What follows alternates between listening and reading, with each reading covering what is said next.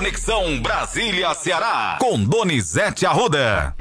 Donizete Arruda, a gente já começa a edição desta terça-feira falando que o presidente Lula fará hoje a sua reestreia na Assembleia Geral da ONU, depois de 14 anos. Bom trabalho para você. Como é que tá a expectativa para esse discurso? Tá tudo isso, Matheus. Ele fez 2003 a 2010, 13 anos, Matheus. É, 13 é, anos, isso. 14 anos. É isso aí. É, e uma ONU esvaziada, né, Matheus? É triste, é. ele vai defender o Brasil no Conselho de Segurança.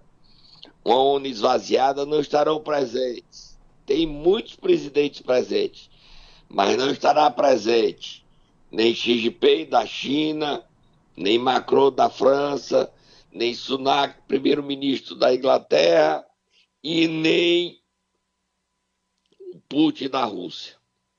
Mas o Lula vai fazer o discurso. Você tem aí detalhe que é que o Lula vai dizer, Matheus? Ó, oh, Donizete, estou aqui com a edição desta terça-feira do Estado de São Paulo, que diz o seguinte: como manda a tradição, o brasileiro será o primeiro a discursar em Nova York, mas dessa vez falará em um plenário, como você já disse, esvaziado de líderes numa instituição pressionada pela atenção entre potências e pela divergência também entre ricos e emergentes. O discurso do presidente será seguido com atenção após uma série de declarações alinhadas à Rússia e China sobre a guerra na Ucrânia e questionamentos à hegemonia do dólar no mercado internacional.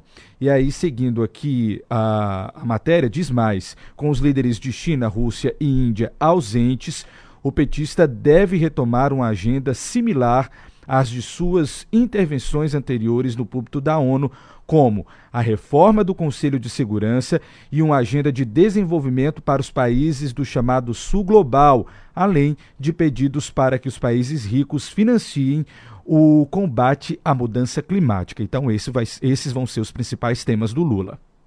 Agora está ausente, a gente esqueceu, né? Está ausente. O Xi Jinping da China, o Putin Isso. da Rússia, o Macron da França. Da França, o Labrador do México, tá ausente aí o Narendra Modi, primeiro presidente, primeiro ministro da Índia, Sunak da Inglaterra.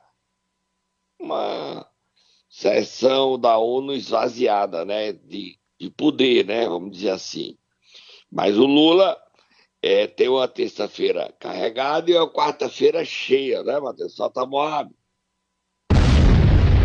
Aceitou, Donizete. O presidente da Ucrânia aceitou encontrar Lula amanhã, né? Super esquema de segurança no hotel que o Lula tá, sabe? Vai ser um esquema pesado.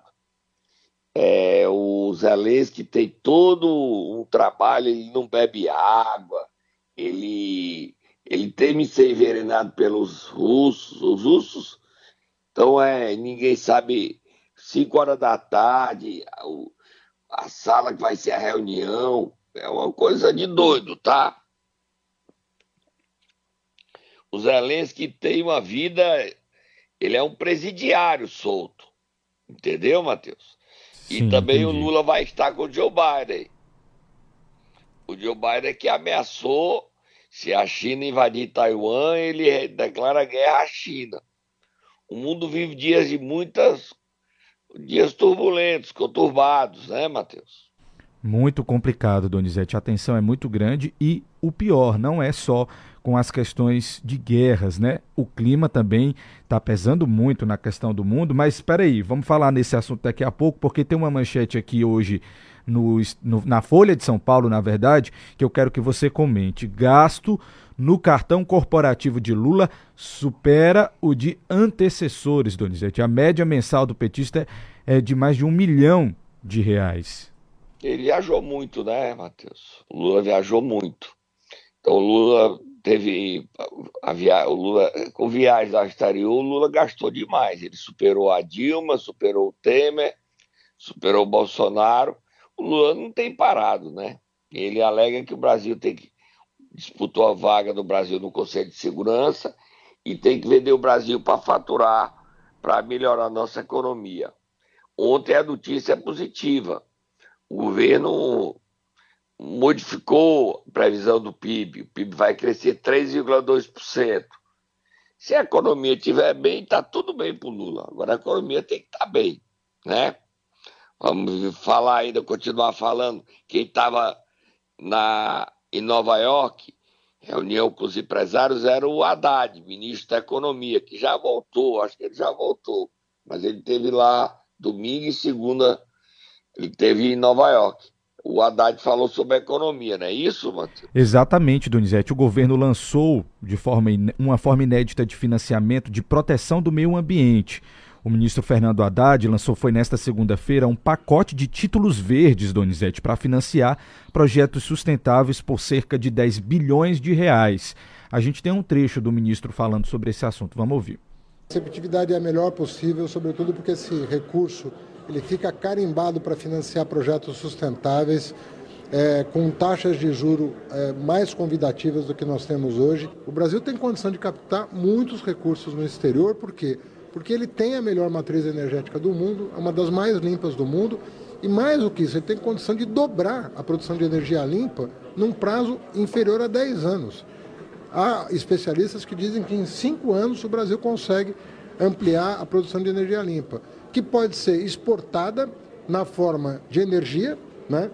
e tem vários veículos para fazer essa exportação, o hidrogênio verde é apenas um deles, mas você pode exportar no produto manufaturado. Daí a razão pela qual a energia verde pode se complementar com a questão da neoindustrialização do país. Você pra, passar a produzir produtos verdes.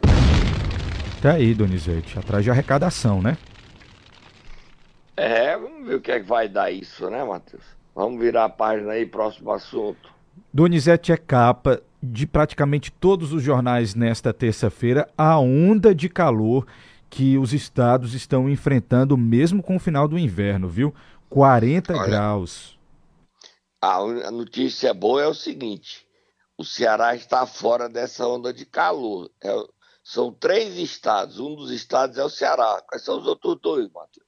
Na verdade, Donizete, apenas três estados do Nordeste vão ficar aí na rota dessa onda de calor. Quais são esses estados? Bahia, Piauí e Maranhão. Eles entrarão aí na rota, nessa rota aí de temperaturas quentes. Mas o Ceará ficou de fora, tá? O Ceará tá é, de fora. O cearense está ausente. Agora, a média é 40 graus, pode chegar a 42, 44, 45. As mudanças climáticas, para quem não acredita, tá comprovando que o mundo tá doido, né? Na Líbia, é, lá em Derna, onde houve três empresas romperam, as pessoas não podem tomar banho, não podem beber água, não podem escovar dente, porque a água está contaminada com os mortos. Quer dizer, e não tem mais estrada na Líbia. Morreram 20 mil pessoas na Líbia, né? Muita gente morreu. Muita gente. Isso. Gente. Teve o terremoto de Marrocos e no Brasil teve ciclone no Rio Grande do Sul e agora essa onda de calor. O mundo tá doido. E a gente diz aí, ah, mas as pessoas querem ganhar dinheiro, ficar rico. Dinheiro não vai salvar ninguém, não, né? Com essa crise climática que está deixando muito de cabeça para baixo, é muito sério, viu, Matheus? Muito sério. Vamos virar a página aí, próximo assunto, Matheus. Passando esse registro, Donizete, vamos falar de um assunto revoltante que ganhou repercussão nesta segunda-feira. A Polícia Civil de São Paulo abriu uma investigação para identificar os suspeitos de praticarem atos obscenos durante jogos universitários no município de São Carlos. Isso aconteceu entre os dias 28 de abril e 1 de maio. Na realidade, Donizete, os alunos estavam nus em um jogo de vôlei e estavam praticando atos obscenos enquanto as meninas estavam jogando, Donizete. Que revoltante essa notícia, viu? É, e a Universidade de Santa Maronisa expulsou seis alunos ontem à noite. Os seis alunos foram expulsos. Agora, o que esperar de futuros médicos que vão para um jogo de voleibol, tira as, baixa as calças e fazem gestos obscenos como se estivessem se masturbando. É um grupo, né, Donizete? Hum? E é um grupo, não era um, dois, três, não. Era um grupo grande de meninos. É, seis foram identificados e já expulsos. E que essa lição fique claro na cabeça dos alunos. dos universitários. O respeito é fundamental, né, Matheus? Sem dúvidas, Donizete. Inclusive o ministro Isso da ganhou Educação. repercussão mundial. Sim. A universidade não identificou, não diz quais foram os alunos expulsos. Mas mesmo expulsos, eles vão responder a processo, a inquérito da polícia e um processo. Tá aí o caso. Brincadeirinha cara, sem graça, descarada, nojenta, asquerosa. Ah, eu tava querendo brincar, tem graça nisso não. Graça nenhuma. Vamos tomar uma aguinha, Matheus. Deixou de ser brincadeira, Donizete. Foi crime. O que eles fizeram foi crime mesmo. Momento Nero. Vamos lá, Donizete. Quem é que você vai querer acordar nesta manhã de terça-feira? É, vou acordar Ah, quem? O senador Cid Gomes. ele? Ele não foi pra ONU. Ô, Cid, eu queria ir, eu queria ver o discurso do Lula em loco. Ficou Mas fazendo o você quê, foi Donizete? convidado por Lula e não quis ir. E ficou fazendo o quê, Donizete? Reunião da executiva do PDT. Hum, Reunião. entendi. Vai, Tata, acorda o Cid.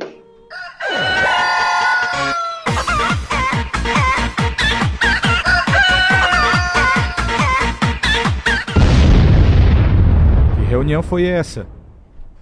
Olha, o Cid reuniu ontem a executiva do PDT. Esteve presente o presidente da Assembleia, foi governador interino aí por 11 dias, Evandro Leitão. O Cid deu a carta de anuência. O Evandro insiste em deixar o PDT, o Cid concorda, mas o André, que é o presidente nacional, é contra e tá um impasse, né? Tava lá o Cid com sete deputados, o André mais seis deputados estaduais. Quem são a lista, Matheus? Vou pegar aqui a lista pra você, Donizete. Tu O tava Aldigueri, Pronto, um. vai lá. Vamos lá, dizendo aqui. Guilherme Bismarck, dois. Guilherme Landim, Osmar Baquite. Salmito, Isso. três. Quem mais? Vamos lá. Só recontando aqui com você. Aldigueri, Guilherme Landim, Osmar Baquite, Marcos Sobreira, Guilherme Bismarck e Salmito Filho. Esses estavam junto com o Cid, além de Evandro Leitão. O Cid está muito preocupado com as eleições, muito preocupado. A reeleição dele, né? Nunca nenhum senador do Ceará foi reeleito, né, Matheus? Pois é, Donizete. E o Cid não quis ir com o Lula, então que só foi com o Lula o Guimarães e a Augusta Brito. O Cid ficou, não sei se vai para Brasília, não deve ir, porque não tem nada essa semana em Brasília, assim, de votação. Por que, que não tem nada? Porque estão com Lula na ONU, presidente da Câmara, Arthur Lira, e o presidente do Senado, Rodrigo Pacheco. Os dois jantaram com Lula na, no domingo à noite, na, em Nova York, com a Fiesp. Ficaram junto na mesa. Quem também estava lá era o Bruno Dantas. Então o Cid não quis ir para esse jantar. Ah, mas ele não gastou dinheiro. Ah, ele tem outras prioridades em questão do Ceará. Pode ser. Reuniu ontem a, a- a reunião do PDT. Agora o Cid sabe, nós já estamos chegando a outubro, que em dezembro o André reassume o mandato de presidente do PDT. E aí? Valeu a pena ele ser presidente, Matheus? Pois ele é. pacificou o PDT? Ou se ele foi presidente, por quê? Se ele não vai continuar presidente. O PDT não vai apoiar o candidato do PT e quer apoiar a reeleição de Zé Sardo. Perguntas, respostas eu não tenho. Você tem, Matheus? Não tenho, Donizete, também não. E ainda tem um outro problema. O Guimarães confirma que o PT terá candidato em Sobral. Certo? Candidato a prefeito nas eleições do ano que vem. Vira a página, Matheus. Vamos lá virar a página, Donizete, para a região metropolitana, falar de Pacajus, porque o julgamento do prefeito Bruno eh, Figueiredo não vai ser na sexta, vai ser na quinta, né? Só fazer essa correção. Não, é, não é o seguinte, a Câmara ia fazer sexta, Certo, mas decidiram fazer na sessão normal, que é quinta-feira. entendi. Quinta-feira, na sessão normal. Há um fato novo, solta Moab, fogo no turbo, Moab, Moab, Moab, Moab, Moab, Moab. O Bruno está querendo trazer, junto com os fornecedores da prefeitura, o apoio de dois vereadores, né? Ele tinha 10 contra ele. Houve um problema, agora tem 11. Mais um vereador disse: Não me venha abraçar, Bruno Figueiredo. Eu não quero seus abraços, nem de você, nem de Faguinho. E hoje são 11 dos 15 vereadores favoráveis ao impeachment de Bruno e Faguinho. 11. E ele está querendo dar abraço, mais abraço, mais abraço.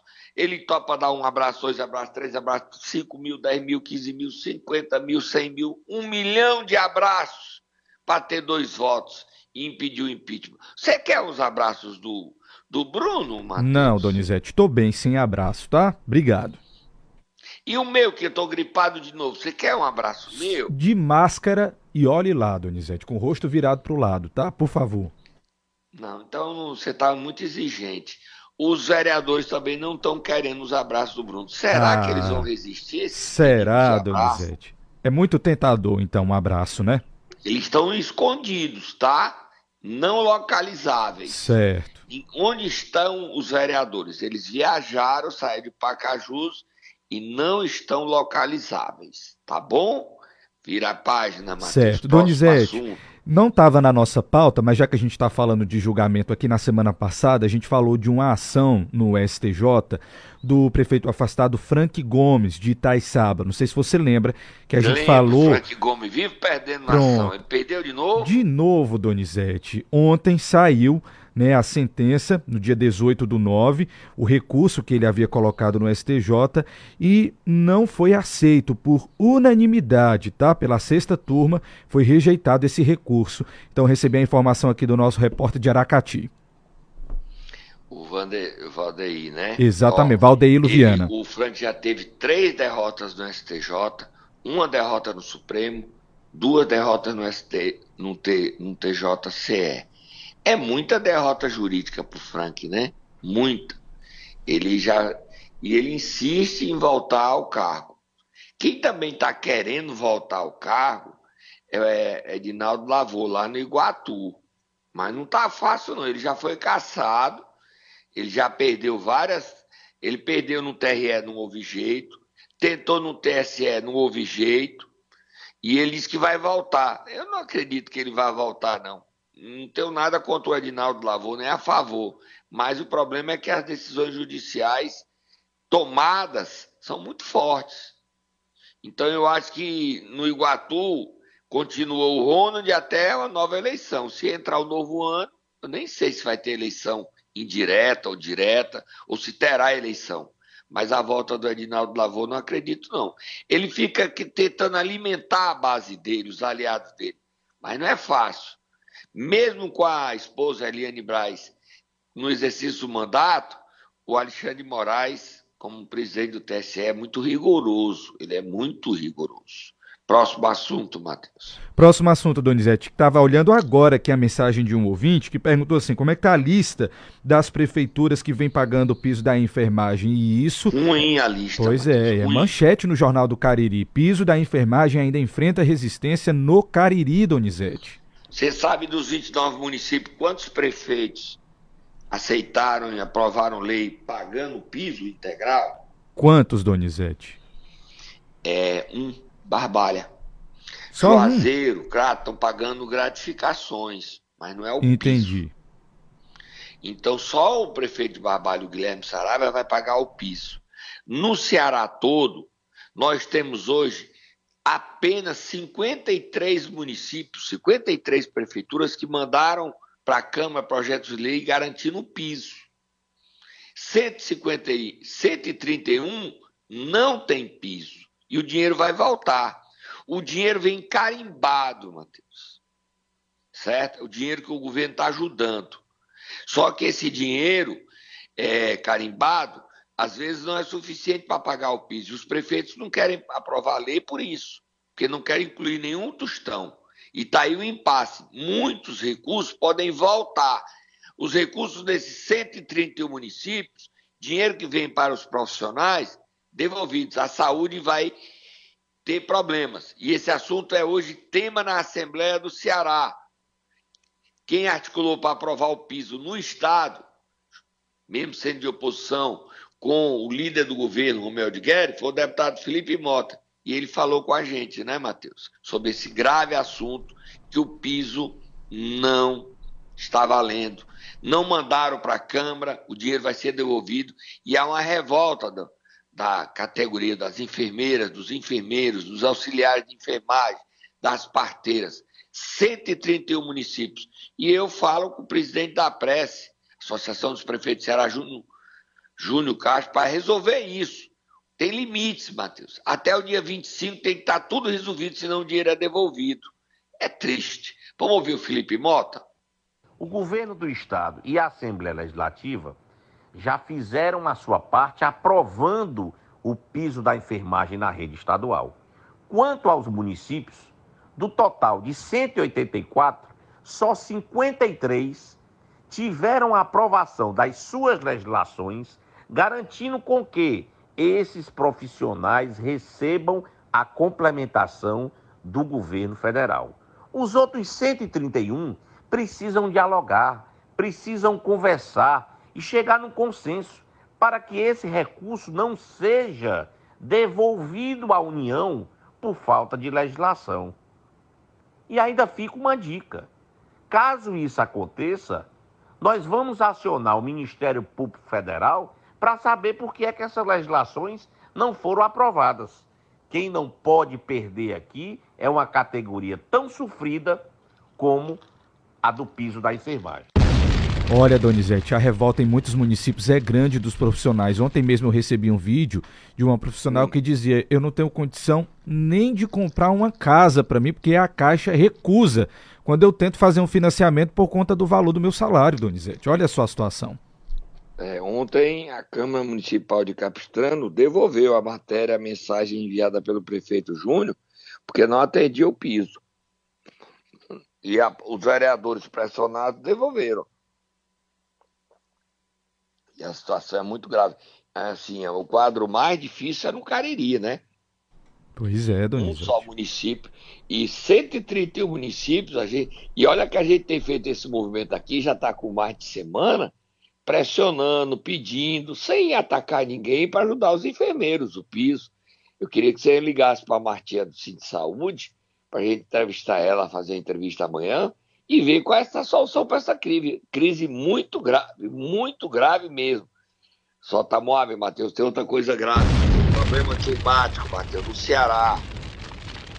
Estou recebendo informação aqui do nosso Rubem Brasil, comunicador da Brasil FM, incêndios no Icó, na região do Brito Santo Antônio, Matheus. Muito incêndio, crise muito grande lá no Icó, Matheus. Icó, aí eu estou recebendo a região dos sítios Santo Antônio, Papa, Brito. Olha, incêndio lá no Icó. Matheus, essa questão climática é muito séria, Matheus. Incêndio. Ah, o governador Eumano, que já está aqui, tem que tratar hoje desse assunto, desses incêndios em Icó, população com medo, risco de vida, prejuízos, enormes prejuízos a pois comunidade, é. Matheus. E a gente a questão de saúde, né? Sem dúvidas, inclusive porque a gente está nessa época de ventos muito fortes, então qualquer faíscazinha pode gerar um incêndio grande. E não é só no Icó, não, tá, Donizete? Em Santa Quitéria, na Serra das Cobras, há mais de três dias um incêndio de grandes proporções tem tomado ali a Serra das Cobras. A situação está bem complicada de ser solucionada ali, viu? Então, nós temos dois municípios onde as mudanças climáticas nos atingem, nos afetam, apesar de Ceará estar fora das altas temperaturas, mas tem problema de incêndio, que é um problema grave que tem nos Estados Unidos, tem na Europa, em Portugal, agora no Ceará. Dois municípios vivendo esse drama, Icó e Santa Quitéria. E como os ventos são fortes, pode atingir outras cidades, né, Matheus? Sem tem dúvidas, que esse assunto aí. Eu nem sei o, a quem recorrer, a quem fazer apelo se é o secretário de Infraestrutura, Toinei, se é o secretário da Casa Civil, Max Quintino, o próprio governador, esse assunto tem que ser levado para a Assembleia e debatido, esses incêndios em Santa Quitéria e em Icó. E esse assunto não está na pauta na mídia cearense, Matheus. A gente está trazendo pela primeira mão, com exclusividade, a gente traz aqui esses assuntos desses incêndios nessas duas cidades, em Icó e trazendo aqui o Rubens Brasil falando, e em Santa Quitéria. Próximo assunto, Matheus. Vamos lá, Donizete. Vamos voltar então para falar sobre economia. Inclusive, ontem o relator da LDO, Danilo Forte, deputado Danilo Forte, recebeu uma homenagem na Assembleia e ele falou sobre esse assunto, sobre economia no Nordeste. E hoje ele está às nove e meia reunião com o Fernando Haddad para encontrar o seguinte: o que fazer para resolver a questão dos impasses, da das questões financeiras, os municípios estão reclamando perda de receita, perda de arrecadação, e a LDO vai discutir isso, inclusive o piso da enfermagem, soluções para o piso da enfermagem que o, do ano que vem, porque o governo só tem dinheiro até dezembro, ano que vem como é que fica? Vamos ouvir o Danilo Forte aí. Defender a economia do Nordeste é defender o nosso desenvolvimento. É a busca para diminuir a, o desequilíbrio regional que são permanentes no Brasil e que o preconceito e que a própria pobreza, muitas vezes colocada sobre uma chaga no nordestino, criou uma dificuldade muito grande para que a gente pudesse ter a condição de melhorar a vida do nosso povo. O governo federal hoje é devedor do Nordeste e a expectativa é que o governo Lula possa diminuir esse desequilíbrio regional. E é por isso que a gente tem trabalhado com muita força, principalmente naquele vetor, naquele caminho que eu acho que é a redenção do Nordeste, que é das energias renováveis. A energia limpa, a energia do sol, a energia do vento, pode dar ao Nordeste uma competitividade, pode atrair indústria, pode gerar emprego e pode inclusive chegar no tão sonhado hidrogênio verde, dando ao Brasil uma condição de protagonismo na transição energética. E tudo a partir do Nordeste. Então eu acho que consolidar o Nordeste como uma região econômica viável é fundamental nesse momento. E eu fico muito lisonjeado, fico muito feliz em poder estar sendo homenageado pelo Conselho Regional de Economia, que entendeu que as nossas pautas, que as nossas bandeiras são as bandeiras que fazem o Nordeste melhorar. Quinta-feira tem sessão, a convite de Danilo e Felipe Mota, na Assembleia para discutir a questão da LDO, orçamento. É hora dos enfermeiros aparecerem, das enfermeiras e dos prefeitos, cobrarem resultados, cobrarem recursos. A situação é muito grave, tá, Matheus? Muito séria, muito Sim. grave mesmo. Não tá fácil, não. Quinta-feira na Assembleia à tarde, tá bom? Estamos indo embora. E tem mais alguma coisa que eu esqueci? Tem, tem mais alguma coisa que você esqueceu. Já vou chamar o trem para você ir embora, Donizete, mas eu quero que você me conte aí, como é que tá a situação desse trem que tá indo para Mombaça? Descarrilhou lá em Mombaça. Foi? Descarrilhou. Foi suspenso o concurso da Câmara Municipal de Mombaça. Descarrilhou o trem. Ei, trem, tu descarrilhou o trem. Aquele concurso lá que você havia falado aqui pra gente, é isso? Eu boto o bonequinho, eu te disse, eu te disse, eu te disse. Bota o bonequinho. Eu te disse, eu te disse. Descarrilhou o trem, não tem concurso. Qual é o nome do presidente da Câmara, hein? Robson Marques. Ô presidente, o trem descarrilhou, vai ter que voltar aí tudo de novo. Ô oh, meu Deus, ô oh, meu Deus, o trem descarrilhou. Vai ser um trabalhão, viu, Donizete? É, dá, dá, dá um trabalhão, mas aí o concurso, o Ministério Público entrou contra o concurso, que estava ah, cheio de gente é, querendo passar no concurso com vínculos com empregados da Câmara, e a concurso com levantou suspeito, o trem descarrilhou. Mas nós vamos, tá, vamos, vamos falar com o presidente, né, Matheus? Vamos Sim, falar com o presidente. Está à disposição que aqui. Sim. O que é que ele vai informar o Ministério Público? O concurso está suspenso de novo, tá? Tô indo embora agora. Agora eu tô bem. Vou pegar esse trem, não posso nem pegar o trem para ir embora. O trem descarrilhou. Então, Donizete, tem que ficar seguro aí. Amanhã você volta trazendo mais informações.